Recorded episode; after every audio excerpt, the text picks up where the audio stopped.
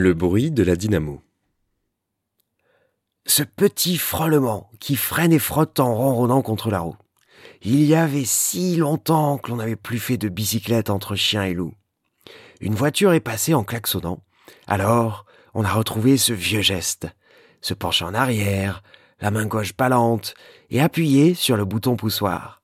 À distance des rayons, bien sûr bonheur de déclencher cet assentiment docile de la petite bouteille de lait qui s'incline contre la roue.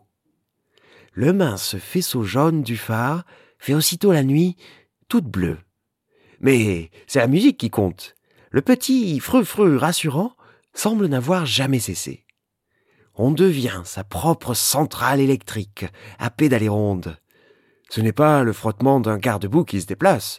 Non, l'adhésion caoutchoutée du pneu au bouchon rainuré de la dynamo donne moins la sensation d'une entrave que celle d'un engourdissement bénéfique. La campagne alentour s'endort sous la vibration régulière. Remontent alors des matinées d'enfance, la route de l'école avec le souvenir des doigts glacés, des soirs d'été où on allait chercher le lait à la ferme voisine. En contrepoint, le brinque-ballement de la boîte de métal dont la petite chaîne danse. Des aubes en partance de pêche, avec derrière soi une maison qui dort et les cannes de bambou légères entrechoquées.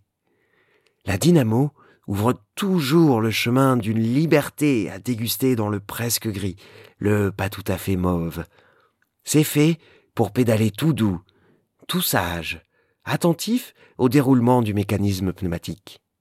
Sur fond de dynamo, on se déplace rond, à la cadence d'un moteur de vent qui mouline avec l'air de rien des routes de mémoire.